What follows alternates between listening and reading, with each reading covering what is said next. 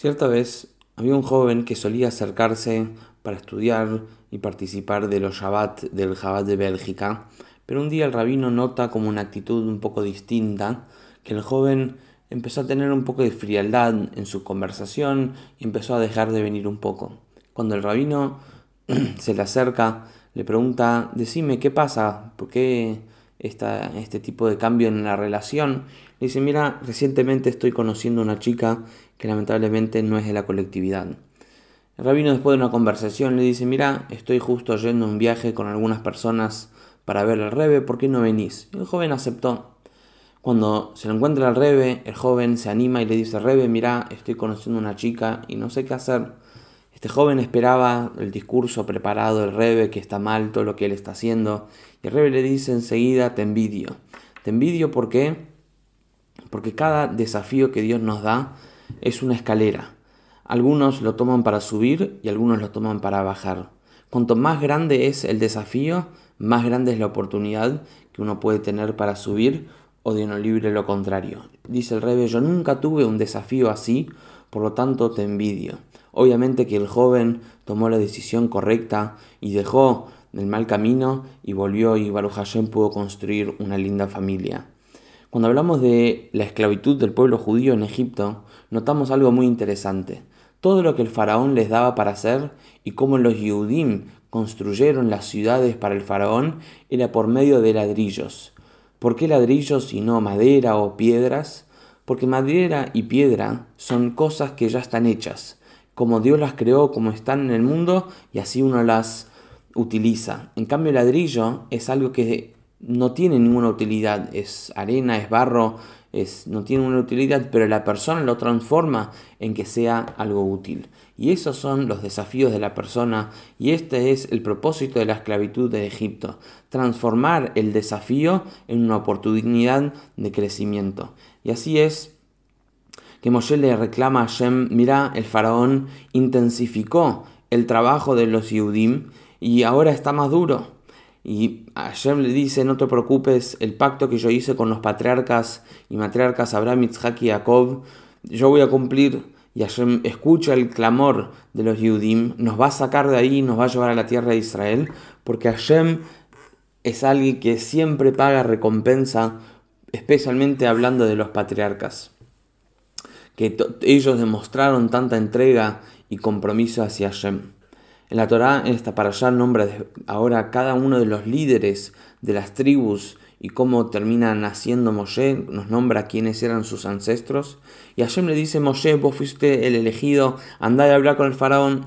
Moshe le dice, mira, tengo dificultad para hablar. Y Hashem le dice, ningún problema, yo voy a nombrar a Aarón, que sea tu socio, para que ejecute ciertos milagros y sea tu mensajero y comunicador para el faraón.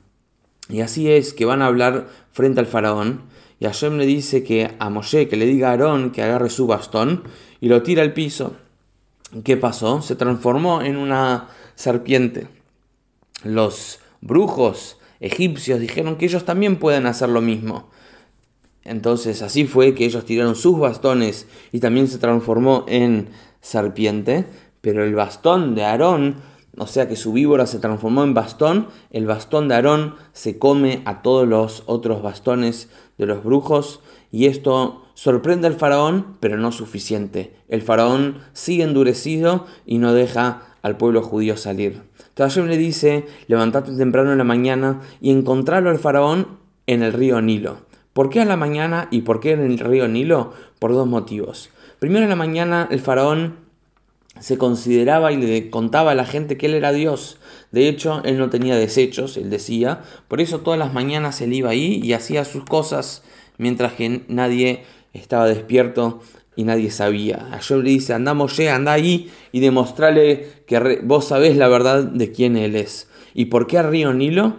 Porque como habíamos mencionado semana pasada, el río Nilo era lo que los egipcios consideraban la la fuente de sustento, el Dios de ellos, que ellos consideraban que la naturaleza era todo y no creían en una fuerza más allá, porque el río Nilo se levantaba y, sembra, y, planta, y regaba y nutría a todo Egipto. Y así es que el corazón del faraón está duro y Hashem le dice así a Moshe, anda y con tu bastón, perdón, con el bastón de Aarón, el río Nilo se va a transformar en sangre. Y acá hay algo muy interesante. ¿Por qué la primera plaga fue transformar el río Nilo en sangre?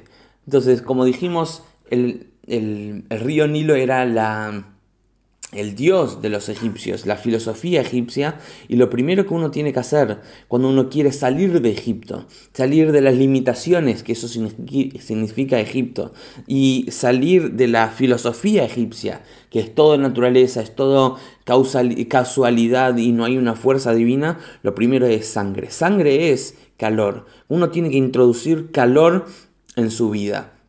Y así es que durante siete días solo los egipcios todo lo que ellos bebían del río Nilo era sangre, en cambio los, los. La plaga, interesante notar, que era solo para los egipcios. Ningún Yudí fue afectado por ninguna de las plagas.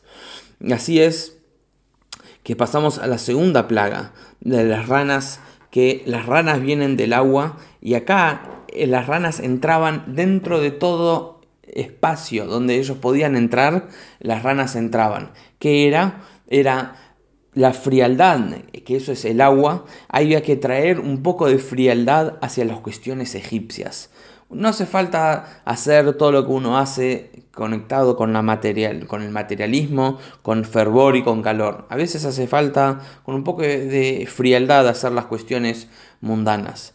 Y algo interesante es que las primeras dos plagas, quien las realizó fue Aarón. ¿Por qué? Porque Moshe, como, como contamos, que Moshe fue salvado por su mamá, que lo puso en una canasta y lo puso en el río Nilo. Moshe no podía transformar el mismo lugar donde él fue salvado en sangre y en ranas. Entonces Moshe sabía que había que retribuir, Moshe sabía retribuir por el bien que él recibió del río Nilo y por más que Dios lo había mandado, ¿quién fue quien las ejecutó? Estas dos plagas fue su hermano Aarón.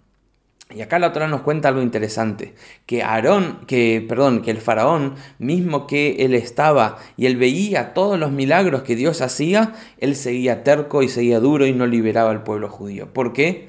Porque el faraón, como dice el famoso, dicho, si decís muchas veces no, después te olvidas a decir sí. El faraón la primera vez dijo no, después ya se acostumbró a decir no, y por más que veía milagros de Dios en su cara, ya no sabía, se había desacostumbrado a decir sí. Pero igual Dios manda a Moshe porque Dios sabía que la persona por más que esté alejada y por más que se olvide decir sí, por más que se olvide a crecer, por más que se olvide eh, de su relación con, en, el caso de un judío, con su Dios, con el judaísmo, con su esencia, igual Dios está esperando ahí que pueda hacer teshuvah y puede seguir conectándose. Por eso, por más que el faraón había endurecido su corazón y era decisión de él, igual Dios insistía y mandaba a Moshe con una plaga y otra plaga. Y a veces nos pasa lo mismo en nuestra vida.